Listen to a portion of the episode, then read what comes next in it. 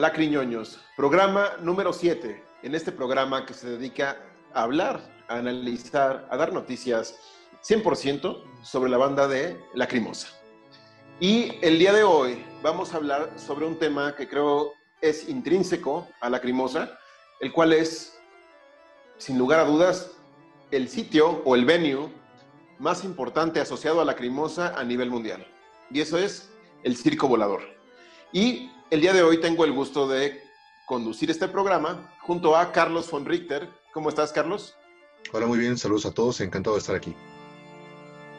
Muchísimas gracias, Carlos.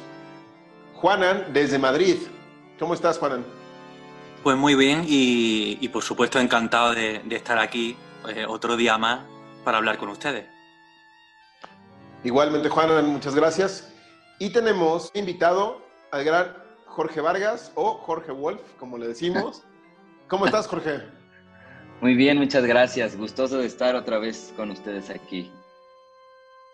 Gracias, el gusto es, mutuo. Muy bien, pues para empezar a hablar del circo volador, creo que tenemos que hablar de su historia un poco. Em, muchos de ustedes, si nos están viendo desde México, saben perfectamente qué es el circo volador, han ido al circo volador. A lo mejor si nos ven de otros estados, probablemente pues hayan escuchado por la lista de, de la gira que se presenta en el Circo Volador, que es por eh, ya tradición eh, que se presenta ahí la crimosa en cada gira, salvo algunas excepciones que están justificadas, no deja de presentarse allí. Em, pero, por ejemplo, para la gente que está fuera de, de México, y aprovecho, Juanan, para preguntarte, en España o en en el mundo, ¿qué se percibe acerca del circo volador? ¿Tiene alguna relevancia? Bueno, em, obviamente yo solamente puedo hablar por, mí mismo, ¿no? Pero quizá alguna de las cosas que puedo señalar es extensible a otras personas, ¿no?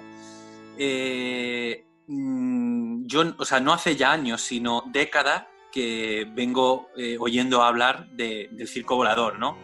Eh, ¿Dónde? Pues, por ejemplo, en YouTube a través de, vídeos que hay con pequeñas grabaciones o no tan pequeñas sobre las actuaciones de la Lacrimosa, pero también eh, a nivel de comentarios e incluso antes de YouTube en, foros también, ¿no? Entonces, yo, eh, ¿cómo lo percibo yo desde fuera? Pues, bueno, no sé qué tipo de, espacio es, bueno, o sea, lo he visto un, un poco en esos vídeos, pero claro, no es lo mismo que estar allí in situ, pero es un, no sé, un lugar, una sala que yo eh, no puedo más que asociar directamente a la Lacrimosa, ¿no? Porque me consta que la Lacrimosa ha tocado muchas veces en, el Circo Volador. Imagino que en Ciudad de México habrá tocado en alguna otra sala, no lo sé, ahora si no me, eh, me decís y tal. Eh, pero es un nombre que me cuesta mucho no, no asociarlo, ¿no? Al, y luego, ¿Por qué? Entre otras cosas porque el, fandom ¿no? Eh, de, de Lacrimosa que hay en México es muy proactivo y tiene mucha presencia en Internet y entonces como que eh, os hacéis ver de alguna manera, ¿no? Correcto. Ahora aprovecho para preguntarle a nuestro invitado, ¿cómo describirías así a alguien como a Juana, cómo es físicamente eh, el circo volador y qué hay alrededor y un, preámbulo de, esto. a, un, a un invitado o un extranjero describirle el circo volador. Híjole, no, no quiero... Lo que es. sí, lo que es realmente.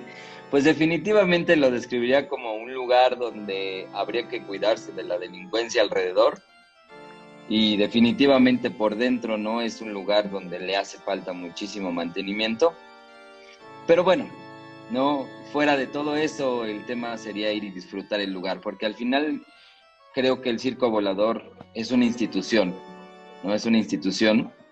Eh, digo, seguramente si llegara Juanan a un concierto de la Crimosa y al ver el venue quedaría sorprendido del lugar.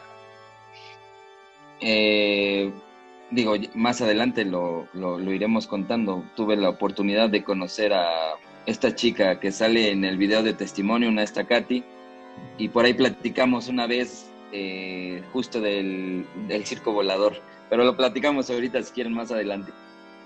Excelente, Jorge. Y Carlos, yo quería comentarte o preguntarte, ¿qué lugares, aparte del circo volador dentro de Ciudad de México, has visitado para ver a la Crimosa? Eh, bueno, el, el, más importante sería el éxito Salón 21, que ahora se llama, si es que todavía este, mantiene ese nombre, Salón José Cuervo, si no me equivoco. Vive eh, Cuervo. Vive Cuervo Salón, tienes razón. Este, Pero creo que ya lo cerraron, ¿eh? Mm, no, me, no, este, no lo dudaría porque sí tiene mucho que no, este, que no escucho nada de, de, ese lugar. Pero sí, aparte de, del Circo Volador sería este, este salón y no tuve la fortuna de estar en el, en el concierto grabado este, para el DVD, ¿no? Que fue el auditorio Blackberry, que lo he visitado para ver otras bandas. Excelente lugar, excelente recinto, cabe señalar. Nada más eso. Y eh, son los únicos dos lugares que, en más bien, en donde la Crimosa se ha presentado fuera del circo volador. Y han sido, si no me equivoco, tres ocasiones, cuatro, perdón. En el Salón 21, eh, durante el Fasade Tour, dos fechas.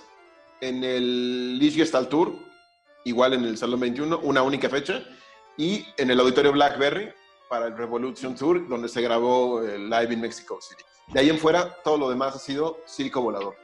Y bien, vamos a dar un preámbulo.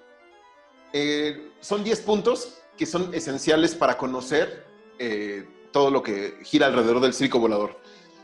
Y, uno, y un punto, eh, digamos, de trivia, que el cual es, toma el nombre gracias a Monty Python. Monty Python tiene eh, el Flying Circus y por eso se llama Circo Volador. Número uno, es el primer observatorio de la juventud en México. ¿Con qué objetivo? La integración social.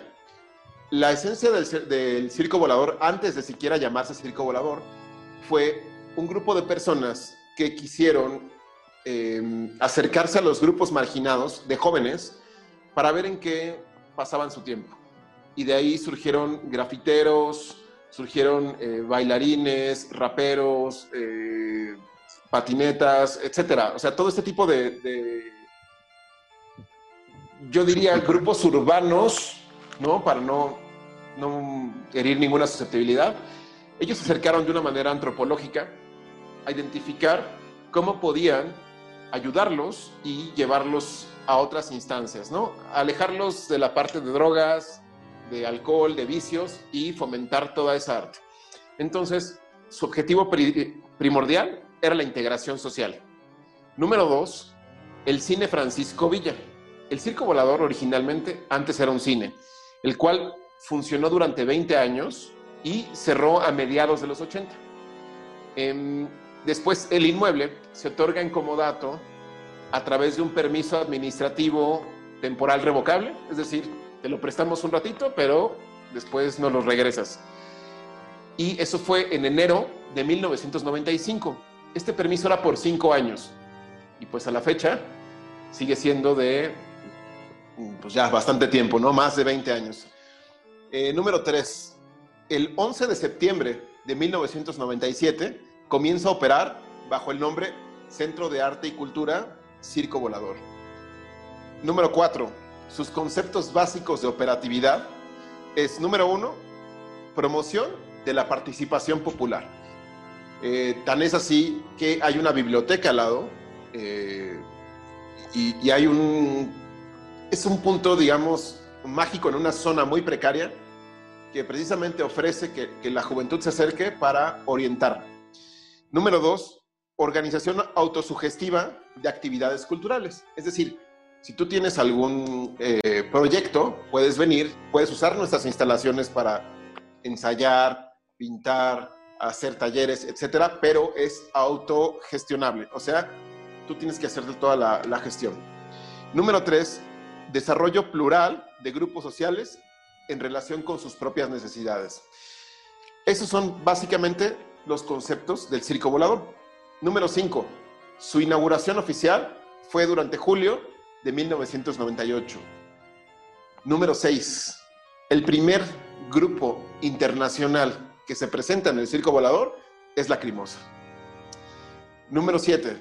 Gracias a una querella de ausencia de estacionamiento para 240 autos, un día después de los ensayos del grupo pop OV7, que estaban preparándose para su concierto en el Auditorio Nacional, clausuraron el circo volador. Y pues de ahí eh, la reapertura fue hasta 2002. ¿Esto qué quiere decir? Que durante el año 2000, 2001 y 2002, la Crimosa tuvo que buscar otro venue y eso fue el Salón 21. Por eso, durante la gira Fasade, no tocaron aquí. Número 8, eh, ha sido apoyado por instituciones nacionales, tanto como internacionales. Eh, países que han reconocido su labor social, como lo son Suiza, eh, Emiratos Árabes, Holanda, Estados Unidos.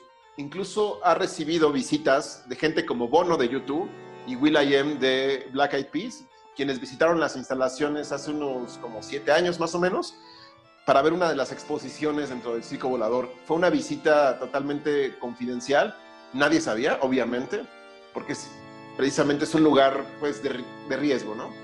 Entonces nos enteramos todos un día después cuando publicaron las fotos, ¿no? Em, número 9. Tiene en su haber más de 230 talleres artísticos, 90 talleres eventuales, 5 cursos de veranos para niños de la comunidad, más de 500 programas de radio en FM y una estación a través de Internet, con programas como Tolerancia Cero y Los Clavos de Cristo. y finalmente el número 10, directorio. Eh, Víctor Manuel Trejo en la dirección, eh, María Rojas Velázquez, asistente administrativa y coordinadora de talleres, eh, director general corporativo, Héctor Francisco, Francisco Castillo Bertier, y finalmente el coordinador de eventos, que en paz descanse, un gran amigo, Jorge Monroy. Y bien, estos son 10 datos esenciales que tenemos que saber sobre esta institución. Chicos, ¿ustedes tienen alguna pregunta? ¿Sabían algo al respecto? No, eh, para nada. Ahora sí que, sirvió como breviario cultural. Este, había muchas cosas que mencionaste que prácticamente no lo sabía. Particularmente esa que mencionas de por qué la gira del Fasade no fue este, realizada en, en, el circo volador, ¿no? Porque obviamente yo no sabía nada de esto y este, ahora sí que me vengo enterando. Y, este, y por eso terminé yendo al Salón 21. Es correcto. Eh, todo esto que les acabo de mencionar. Ah, perdón, Jorge. Perdón, yo, yo eh, de esos datos que acabas de dar, justo investigando igual, eh, tengo el, tema ahí, lo que tú dijiste, ¿no? A través de el nombre de Circo Volador inspirado con Monty Python, pero también escuché de la voz del director Víctor Trejo que el nombre de Circo Volador lo habían puesto entre los integrantes fundadores del circo. Eh, él, él narra, ¿no? Por ahí hay un video en YouTube que casi todos tenían apodos de animales, ¿no? El, el, el, caballo, el oso, no sé, ¿no? Y como todavía no tenían un lugar destinado, o sea, todavía no estaba prestado el circo volador que hoy conocemos, dicen que se instalaban en algunos lugares y luego los vecinos se quejaban y les decían, vayan con su circo a otro lado, ¿no? Y ellos mismos, al, tener apodos de animales, se pusieron el circo volador, ¿no? Porque no tenían un lugar fijo en ese momento. Ese es un dato que lo, lo, vi investigando de, la voz de, este Víctor Trejo. Del mero mero. Este, del mero mero, sí. Eh, fue un dato que escuché del nombre.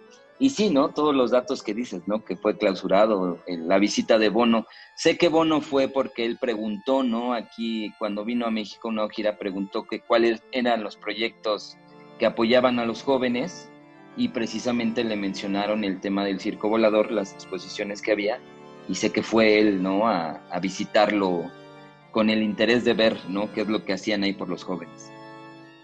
Y es que este centro de cultura realmente tiene una función muy noble y han surgido varios proyectos similares, eh, no sé si posteriores o, el Circo Volador tomó inspiración de, como el Faro de Oriente y otros centros eh, que apoyan esta integración social, pero el más reconocido a nivel internacional es el Circo Volador, antes de las bandas. Esto porque muchas instancias han volteado a ver esa labor de querer ayudar a la juventud, lo cual no tiene, para mí no tiene precio. Y con esto que, acabamos de, resumir de su historia, porque es mucho más amplia, si quieren consultarla, vayan a la página del Circo Volador, que ponen en Google Circo Volador y fácil. Ahí viene la historia ya más desmenuzada, pero a mí me hace revalorar mucho todas las circunstancias que hay alrededor. Y si me permiten comenzar con esto, cuando yo escuché por primera vez que la Crimosa iba a tocar en el Circo Volador, yo dije, ha de ser un lugar fantástico, ¿no? Ha de ser como una carpa de un circo. Eh, yo, yo imaginé, wow. Y cuando me dijeron cómo llegar, yo tuve que tomar el metro, llegué a la estación La Viga, que está junto a un mercado de mariscos, de flores, eh, pero en una zona pues de un nivel socioeconómico bajo, ¿no? Y de donde efectivamente hay temas de delincuencia, de narcomenudeo, etcétera. Y el foro en sí es prácticamente un edificio cuadrado, lleno de grafitis en la fachada, con la marquesina de un cine y con unas letras pues bastante antiguas que todavía rezan Cine Francisco Villa y abajo Circo Volador. Y realmente dije, wow, ¿esto qué es, no? En sí, la función del, del, de este lugar, pues cumple bien como un cine, pero si tú quitas la pantalla y pones ahí un escenario, pues tienes un cupo máximo de gente de pie de eh, como 2.800 personas y contando las butacas, porque está dividido en dos, como, como un cine antiguo. Eh, tienes la pasarela por donde subes a, a, donde están las butacas y donde bajas a donde ya no va a quedar, ¿no? En esta parte libre de butacas caben como 2.800, 3.000 muy apretados y en las butacas otros mil más o menos. O sea, el cupo total son cuatro mil personas muy apretado. Y también se usa el lobby. El lobby del circo volador se ha usado para bazares, para conciertos de bandas que a lo mejor no son tan famosas, que pueden llenar mil personas máximo. Y pues se convirtió en una tradición. Eh, la explanada del Circo Volador, que es una mini explanada donde se pone, donde está la biblioteca, la entrada a un estacionamiento público, que ni siquiera es del Circo Volador, y la entrada al metro. Entonces realmente es un espacio reducido, pero que cuando hay conciertos en general, pero de lacrimosa sobre todo, se abarrota de fans, de gente de negro, de puestos vendiendo mercancía, de lacrimosa obviamente pirata, venden ropa eh, que la gente aprovecha y pues, hacen sus propios diseños, se enteran pues, qué gira es a la que corresponde el concierto, pues hacen sus diseños en función de eso. Eh, Carlos, tú has vivido esto, eh, ¿qué te parece esta parte tan folclórica y tan peculiar de, de, los conciertos de la Crimosa en el Circo Volador? Bueno, como bien comentas, esta parte de, de la parafernalia, ¿no? Todo lo que, lo que envuelve a la Crimosa antes o después de, de, un concierto es este algo, este, algo fascinante, ¿no? Es muy agradable, digamos, las horas que uno tiene que estar esperando ahí para, para poder entrar al, al, recinto, pues darse una vuelta para ver cómo que hay, ¿no? Porque te encuentras, pues, desde llaveros, obviamente, playeras, lo cual es lógico, hasta me he llegado a encontrar ediciones especiales de, de discos que, que, no son tan, tan fáciles de, de, conseguir, ¿no? Este, en un programa anterior hablabas de, de, lo que se vende, por ejemplo, en el Chopo, ¿no? En este tianguis este, cultural, donde podemos encontrar material como el de la cremosa. Precisamente algunos este, vendedores de allá, pues también este, saben que aquí es donde está el mercado, entonces se ponen a vender este tipo de artículos, ¿no? Entonces, yo, yo siempre disfruto de ir a, a darme una vuelta para ver qué encuentro, creo que todo mundo lo hace, es como algo este, tradicional y es algo este, muy, muy disfrutable. Así es. Otro ritual que de cuando viene la crimosa, y esto, Juanan, a lo mejor te va a resultar muy exótico.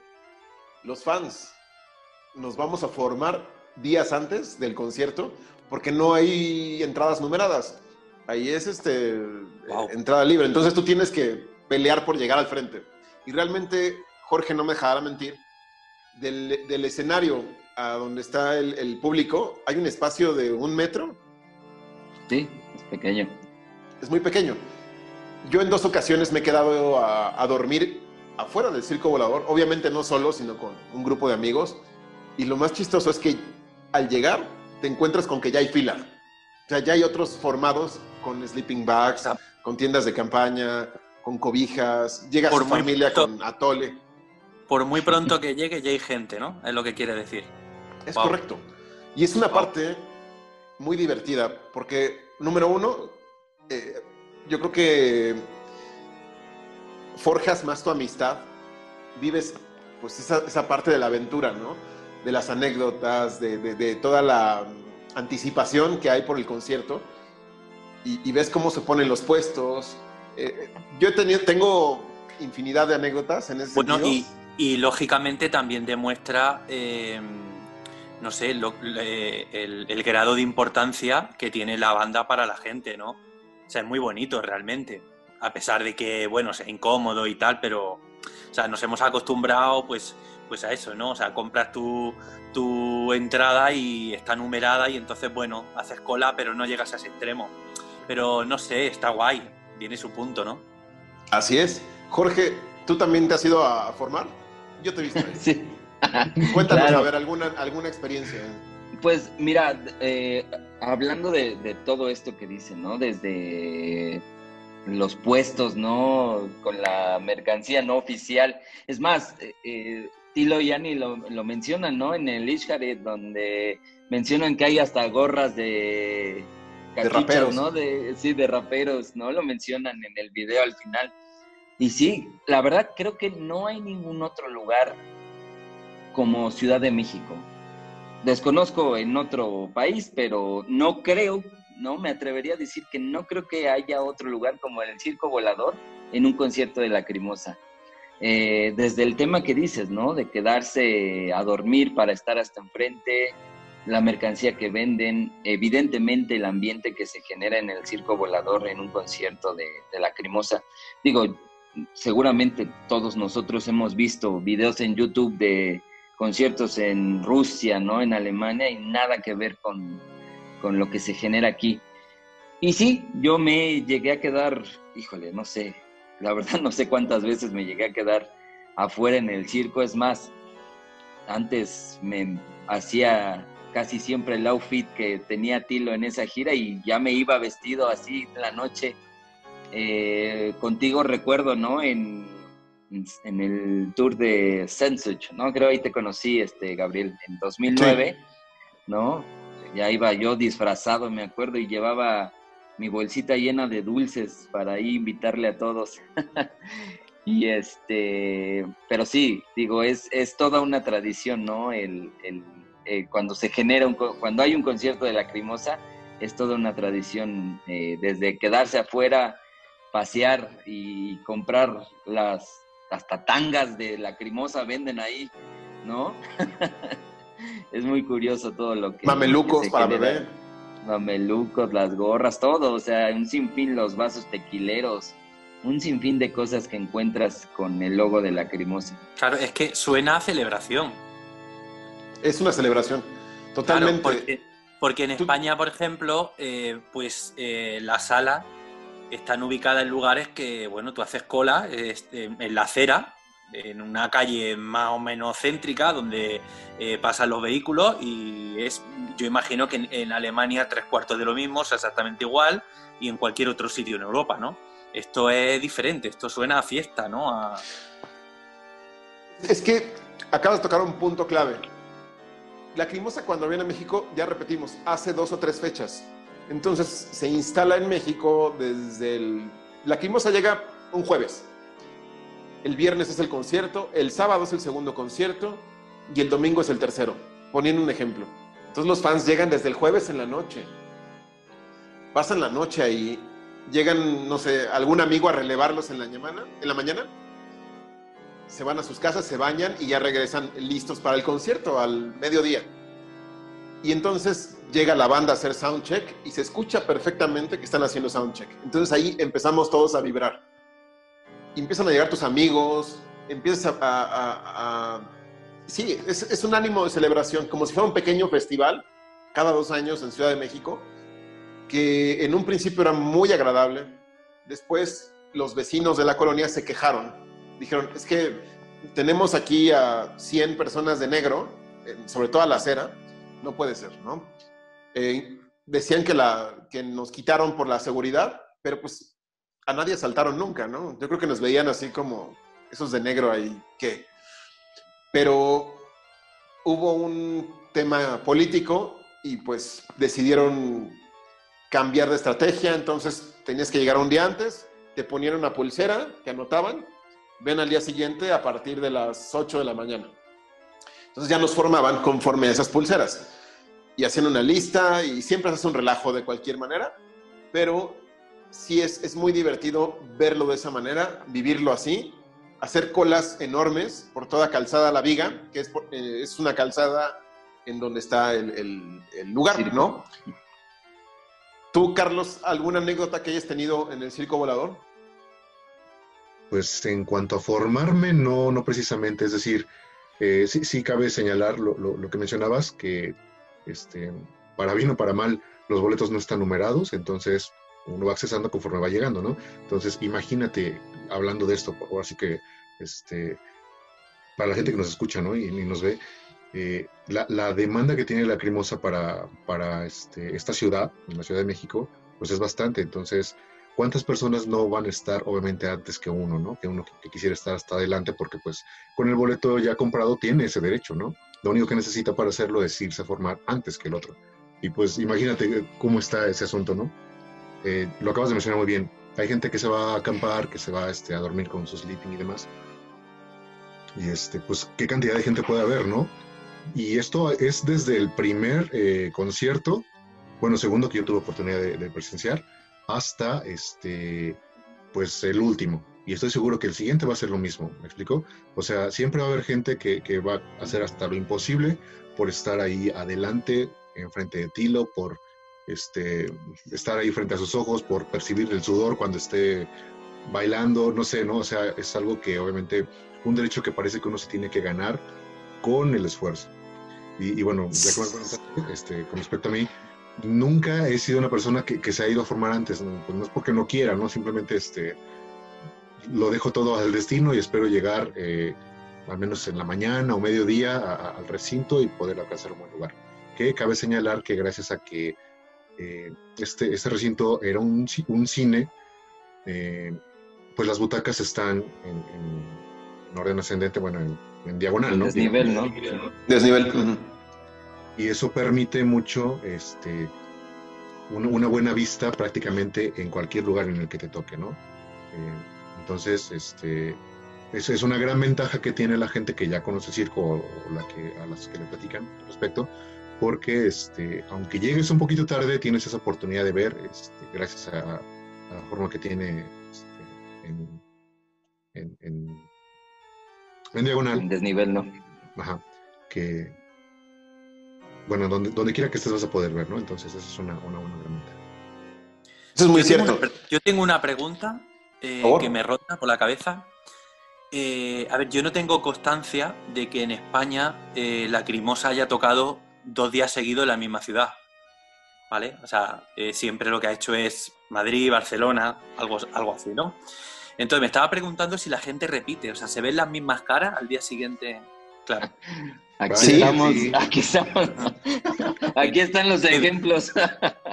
Pues, qué, qué suerte, qué suerte, qué envidia. Qué envidia. Sí, sí, sí, sí, sí. Es que, vale, las primeras veces yo ingenuamente dije, viene tres veces, pues compro el primer día. Y mi padre me dijo, si un grupo viene más de dos veces a, una, a tu ciudad, o, o, sea, vienen tres, tienes que ir a la primera y a la última. La de en medio te la puedes saltar. ¿Por qué? Porque al final van a dar todo. Es, es, ya no van a estar en esa ciudad, dejan todo. Y la primera, pues es la expectativa. La de en medio se lo toman con más calma. Y es cierto, Lacrimosa lo que ha hecho y lo que la experiencia nos dice, el primer concierto es el más corto, eso sí, puede durar como una hora y veinte, una hora y media. El segundo concierto tiende a ser largo, con temas que no están tocando por lo general mucho en la gira, sino que sacan unos y traigo estos de reserva. Entonces la segunda fecha también es interesante por la variedad. Y la tercera fecha es la más energética, es la más eh, poderosa, eh, tocan un set list un poquito similar al del primer día, pero un poquito más extenso. Y eso es, lo que nos ha enseñado la Crimosa, ese tipo de, cosas, ¿no? Que dices, oye, seguramente la primera fecha va a tocar esto. La segunda fecha, wow, va a tocar temas que no ha tocado. y la tercera fecha, todo.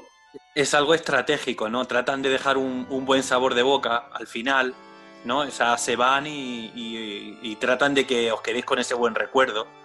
Sí, tiene sentido. Así es. Ahí en ese punto, Gabriel, creo que habías contado tú alguna vez, digo, yo lo viví en 2010, eh, que vinieron, la segunda fecha creo que salió unos días antes, ¿no?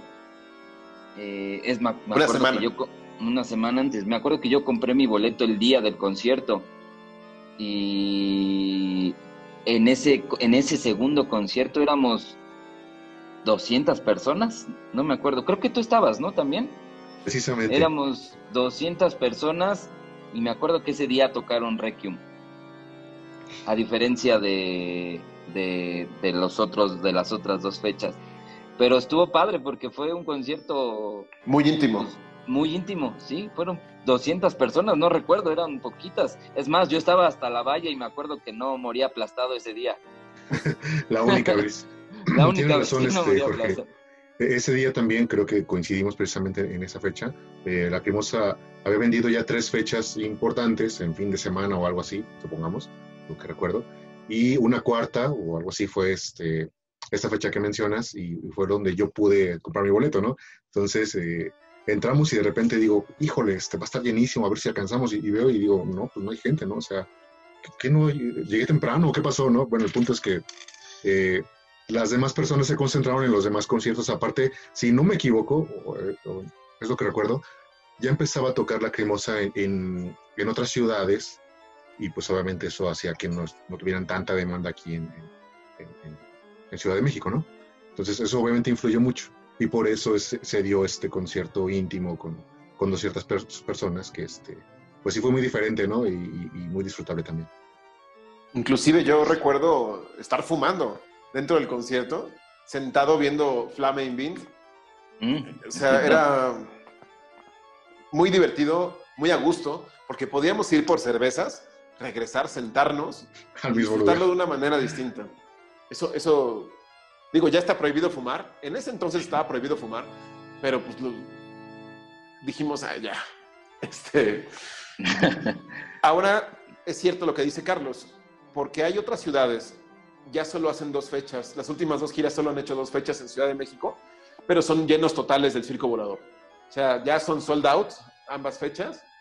Y otra experiencia que tiene el fan al llegar al Circo Volador es cuando empiezan a abrir eh, las puertas, obviamente están todas las personas de seguridad, te revisan el boleto, lo, habitual, ¿no? Te, te escanean y empiezan a pasar por partes, por segmentos.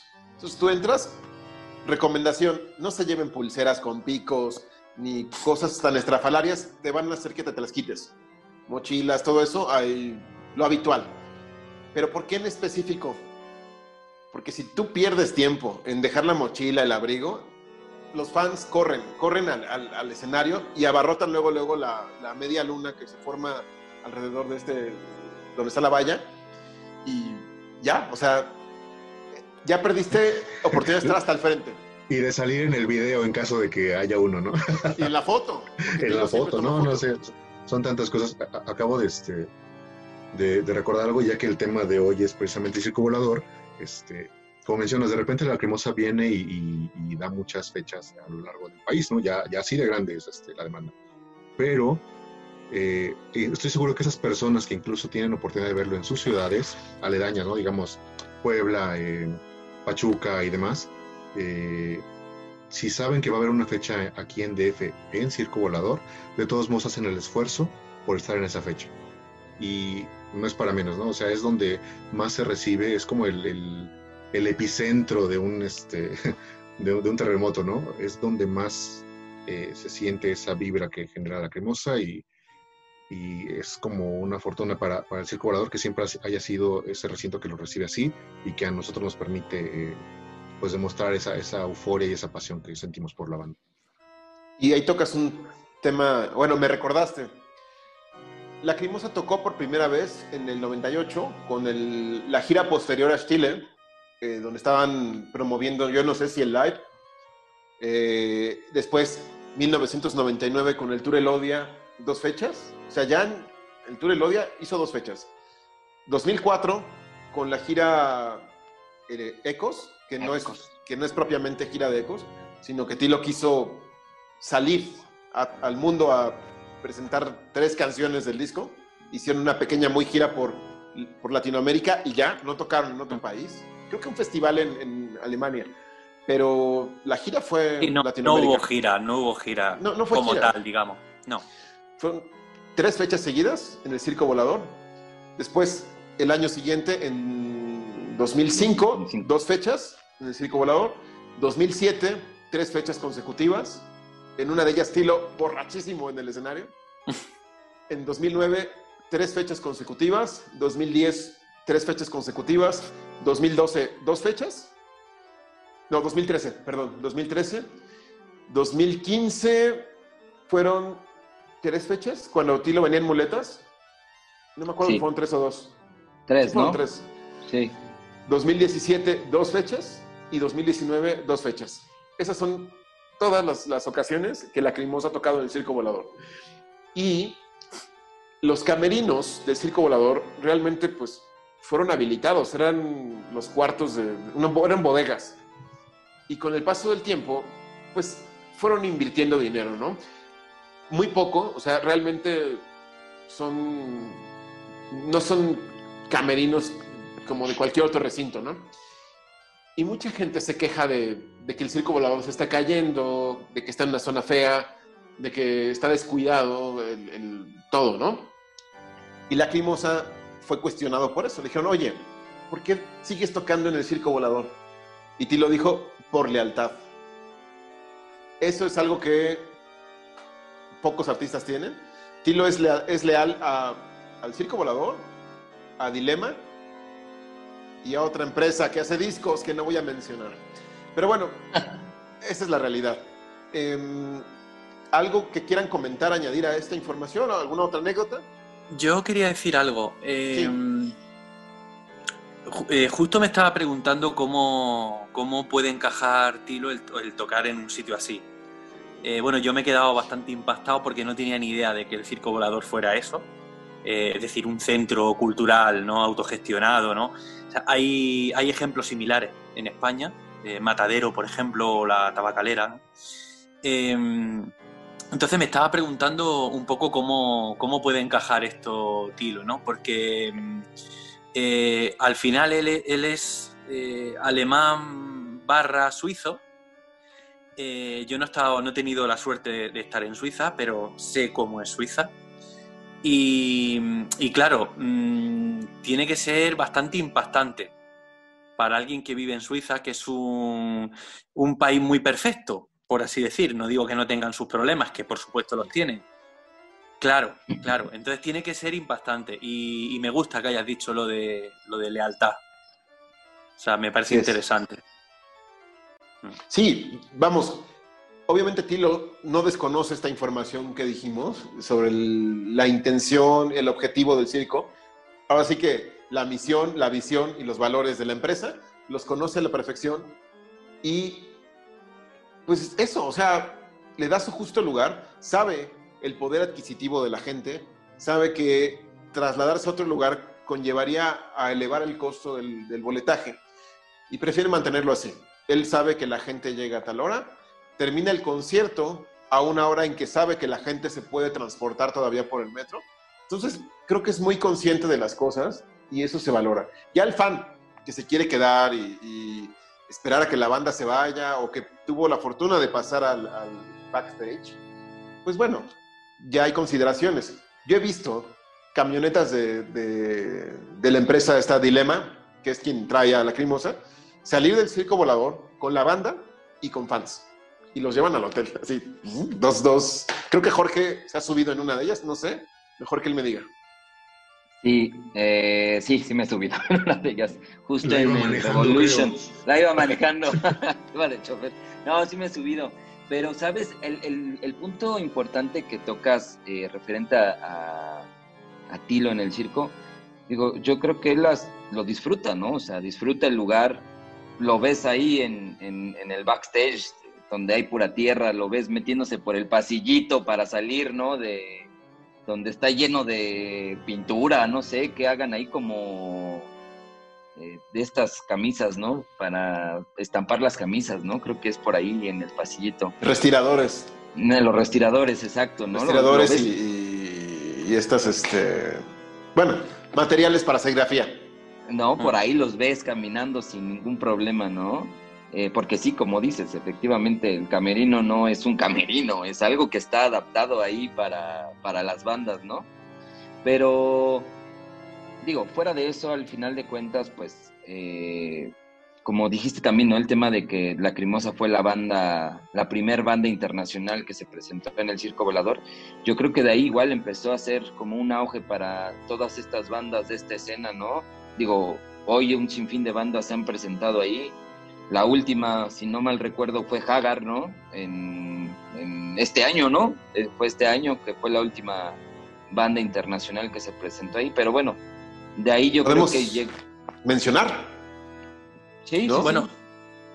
Iba a decir que, bueno, es, es, obvio que las bandas están acostumbradas, sobre todo en sus comienzos, ¿no? Cuando no tienen, cuando no gozan de tantos medios ni tienen tanto presupuesto, están acostumbradas a, eh, a tocar en, en, sitios que, o sea, ni siquiera tienen nada que ver con el circo volador, en sitios muy cutres, ¿no? En sitios...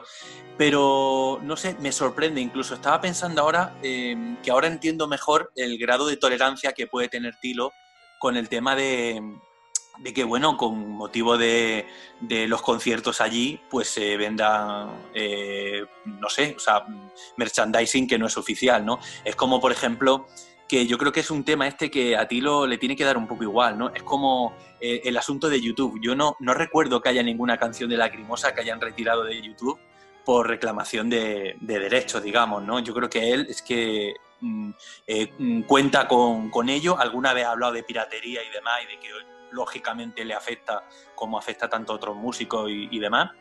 Pero bueno, como que entiendo ahora un poquito más eh, lo que quizás sea su forma de ver.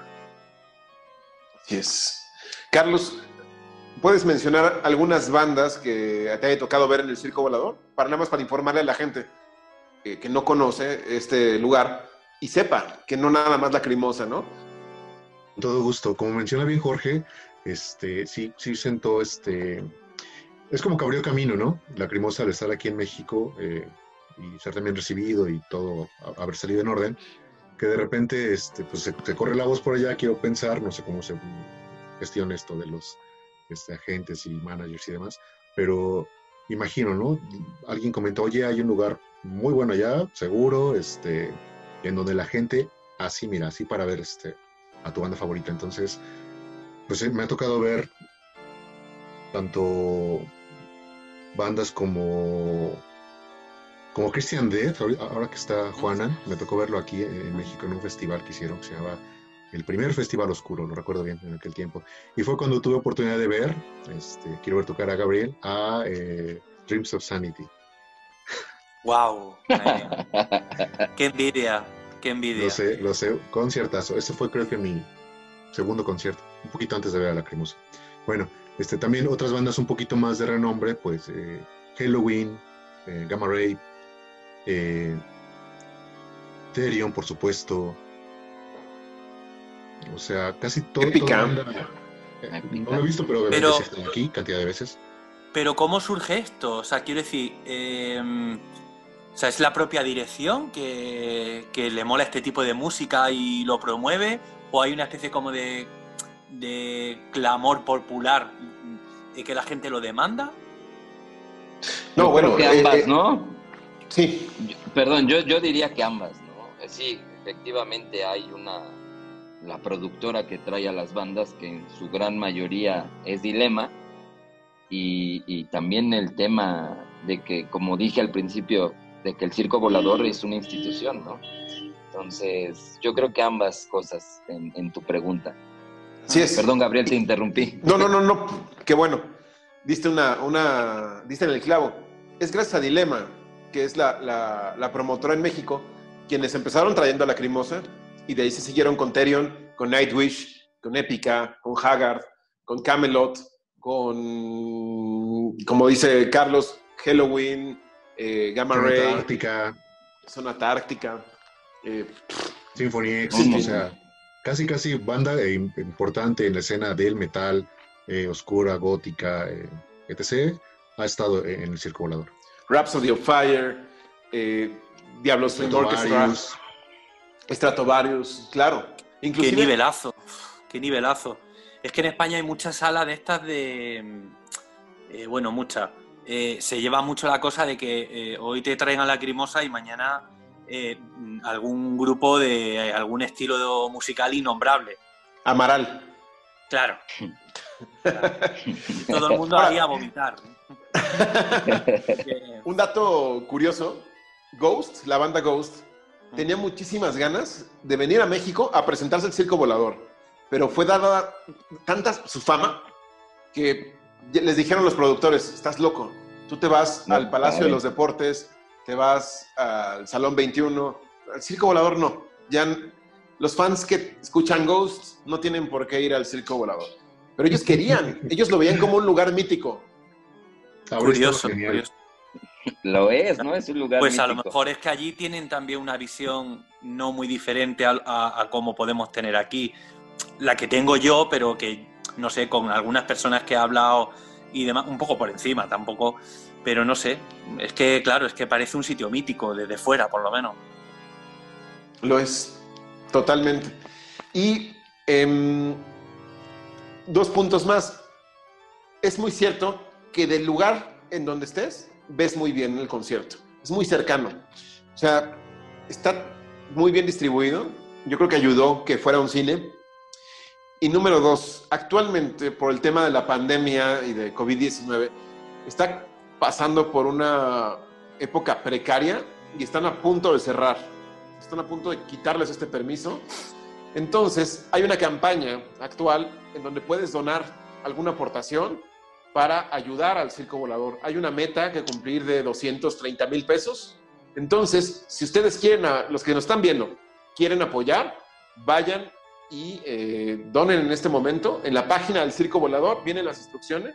Es a través de una aplicación, no hay que complicarse. Y este, apoyen, porque si se va a este lugar, no sé en dónde va a tocar la crimosa. Va a tocar en algún lugar, seguro. Pero toda esta, todo lo que hay, no, no, no es porque la crimosa no tenga dónde tocar, es por el trasfondo del lugar, es por toda la visión, por la gente que ha estado ahí, por Jorge Monroy, que no lo puedo dejar de mencionar, que siempre fue un gran amigo, una persona muy cercana con los fans, siendo que él era el coordinador de eventos. No tenía por qué, o sea, no estaba en su bitácora de trabajo tener acercamiento con, con, los fans. Entonces, desde aquí un respeto a Jorge Monroy, en paz descanse, que siempre estuvo presto a resolvernos cosas. Una vez me dejó pasar antes de un concierto a colocar la manta del club de fans y me presentó a la directora de Dilema y otra, en otra ocasión que le dije, ¿sabes qué? No conseguí boleto, no fue para la Crimosa, fue para otra banda. Me dijo, mira, no se llenó, espérame tantito y ven aquí a este lado. Y sí, llegué a donde me dijo y me dijo, pásate. Y así.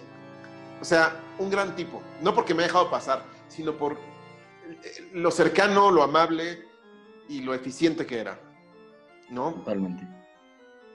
Pues Imagino que, bueno, claro, es fácil de imaginar. De hecho, que el dinero que necesitan recaudar ahora es para sobrevivir, o sea, para eh, los gastos que tengan que satisfacer, sí o sí. Porque, ¿qué, es lo que ha pasado? Que a nivel, o sea, mm, eh, entiendo, ¿tienen algún tipo de ayuda gubernamental o solamente, o el gobierno les pone el espacio, se lo ceden y ya? Es, correcto. Porque es autogestionado. Es que claro, o sea, claro, o sea, con todos estos meses de inactividad, pues, madre mía. Están vendiendo playeras de eventos pasados. Entonces, si no quieren donar, vayan y compren una playera. Compren algún eh, souvenir. Seguramente hay muchas cosas. Eh, dense una vuelta, ¿no? O no compren nada, denles el dinero. Claro. Claro. Entonces, pues, eso era eh, también importante mencionar. Y realmente, pues todo este trasfondo del video, pues es para que usted cree conciencia y pues ayudemos a que este recinto sobreviva, que tiene un gran abolengo. Y pues, finalmente, si la crimosa regresa, pues es el lugar con el que estamos familiarizados, ¿no? En fin, si no tienen nada más que agregar, yo quería decir algo y me, voy a poner un poco, me voy a poner igual un poco dramático, pero no sé, es que yo es que soy muy pesimista en, general, ¿no? Entonces estaba pensando que eh, a nivel de Latinoamérica está claro que para la Crimosa México es México, ¿vale? Entonces, eh, igual me pongo en el peor de los escenarios, pero si a lo mejor la Crimosa en el futuro no tiene muchas oportunidades o no tiene las mismas oportunidades que tiempo atrás para tocar en México, que México es México, para la crimosa, pues a lo mejor también esto se ve perjudicado, ¿no? Eh, hay otros países latinoamericanos que se ven perjudicados por esta situación. A lo, mejor, a lo mejor no, ¿eh? Pero bueno. Así es. Jorge, ¿quieres agregar algo? Sí, digo, agregar al último, a darle continuidad a lo que decías, ¿no? Eh, se, pueden, se puede donar, ¿no? Cierta cantidad o se pueden agarrar algunas recompensas que vienen ahí. Si no mal recuerdo, hay nueve recompensas, ¿no? Desde una playera del circo volador hasta la renta del, del lobby, ¿no? Y pases para los eventos internacionales, que creo es la más cara. Eh, su menta, como decía, son 223 mil pesos y llevan 63 mil 200, ¿no? Restan 10 días, entonces, pues sí sería interesante, ¿no? Que, o apoyar al circo, digo. Y como decías, no por el tema de la crimosa, porque el circo es más que eso, ¿no? El circo es un centro cultural que ayuda a la integración, hay un montón de talleres, hay un montón de, cosas a precios muy accesibles, ¿no? Realmente, entonces creo que ayuda muchísimo el circo volador fuera del tema de, de lacrimosa, ¿no? Claro, nosotros como lacriñoños, pues es importante tocarlo, pero fuera de todo eso creo que sí es importante, ¿no? Hacer una donación, aunque sea la más pequeña, no, no importa, yo creo que aunque sea un peso cada quien, este, creo que va a ayudar muchísimo al circo a que se mantenga eh, y verlo, ¿no? Verlo como eso, no solo como el lugar donde la crimosa toca, sino como todo el trasfondo y todo lo que, significa esa institución del circo volador. Parece perfecto. Entonces, si todos los que nos están viendo donan un peso, bueno, no un peso, donen 100, 100 pesos y van a ayudar bastante a que este lugar se mantenga. Eh, Carlos, ¿algo quieres agregar? Eh, pues simplemente, digo, esa es una, una, este, declaración que iba a ser para un programa futuro, pero pues creo que puedo adelantarlo. A mí que me ha tocado este, ver a, ciertas bandas o, muchas bandas ahí en, el Circo Volador, eh, pues cada una tiene a su, a su líder, ¿no? A su mayor representante y mayor ídolo para nosotros. Creo que puedo decir que, que el Circo Volador es el lugar en donde he sentido eh, la mayor eh, vibra, la mayor fuerza y esta expresión de, euforia por parte del público hacia una sola persona, en este caso, en este caso Tilo Ball. Entonces, eso, eso siempre es algo que, se queda muy en mí, ¿no? No solamente eh, yo voy a, presenciar a mi artista favorito, eh, a la banda y demás, ¿no? Creo que también el público eh, te, te, brinda algo muy importante, o sea, todos nosotros, te, brinda algo muy importante y, te puedes llevar ese, ese grito eufórico de cuando sale por primera vez estilo al escenario o de cuando agradece o cuando se despide, ¿no? Eso es algo realmente que te enchina la piel, no, no, puedes, este, es una experiencia muy fuerte. Entonces, quiero mencionarla porque es siempre en ese lugar donde yo la he vivido. Ok. Y por último, quiero cerrar con esto. Estas dos postales están autografiadas por Tilo Yane y este es el disco de la esperanza, Hoffnung. Pues se los voy a regalar a alguien que eh, nos demuestre que hizo una donación. Pero para ello quiero que ustedes me ayuden. ¿Qué se les ocurre? Pues no sé si una donación o algún paquete de esos de recompensas que hay, ¿no? Digo, la más barata está en 150 y la más cara en 10 mil, ¿no? Pero no sé, tal vez hay de 2000, de 1500, de 5000. Yo creo que entre No. 1000 y, y 1500 se me hace una, una buena este, donación y, y amerita como lo que estás comentando, ¿no? El premio. Tú, Juanan, ¿qué opinas? Eh, bueno, yo el, el tema numérico lo dejo a vosotros, pero lo que sí quería decir eh, es que bueno, que espero que esto se solucione, esta, esta situación para el circo volador. Y también recordarle a la gente que, que en este tipo de, de salas, que cada vez abundan menos, es donde se puede vivir este tipo de experiencias, ¿no? Y, y- y, no sé, como con un calor especial, ¿no?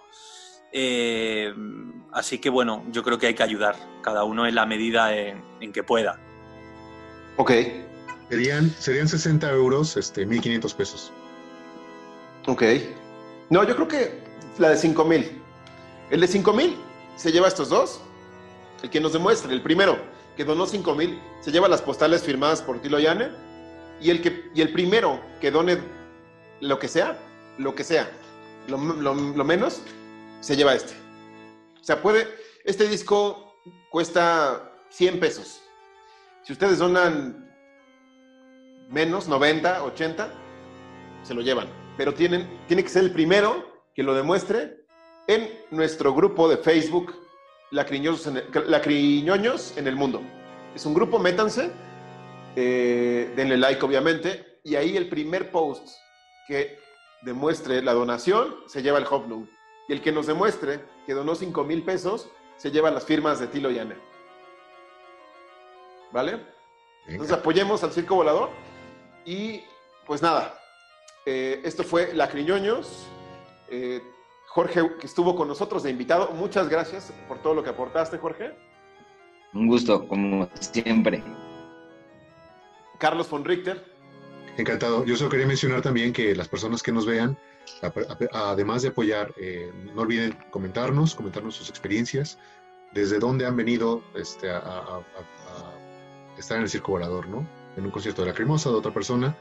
Eh, y también alguna experiencia, compártanos. ¿Qué tal si conocieron ahí el amor de su vida y nosotros no sabemos, ¿no? Entonces, compártanos ese tipo de experiencias. ok. Y Juanan, Pues nada, un placer y, y nada, que, que la gente no- nos cuente su, su experiencia y, y nada, hasta la próxima. muchas gracias a todos. Denle like a este video, compartan, eh, pónganos sus comentarios, como ya dijeron mis compañeros. Activen la campanita y suscríbanse al canal. Nos vemos a la próxima. Chao.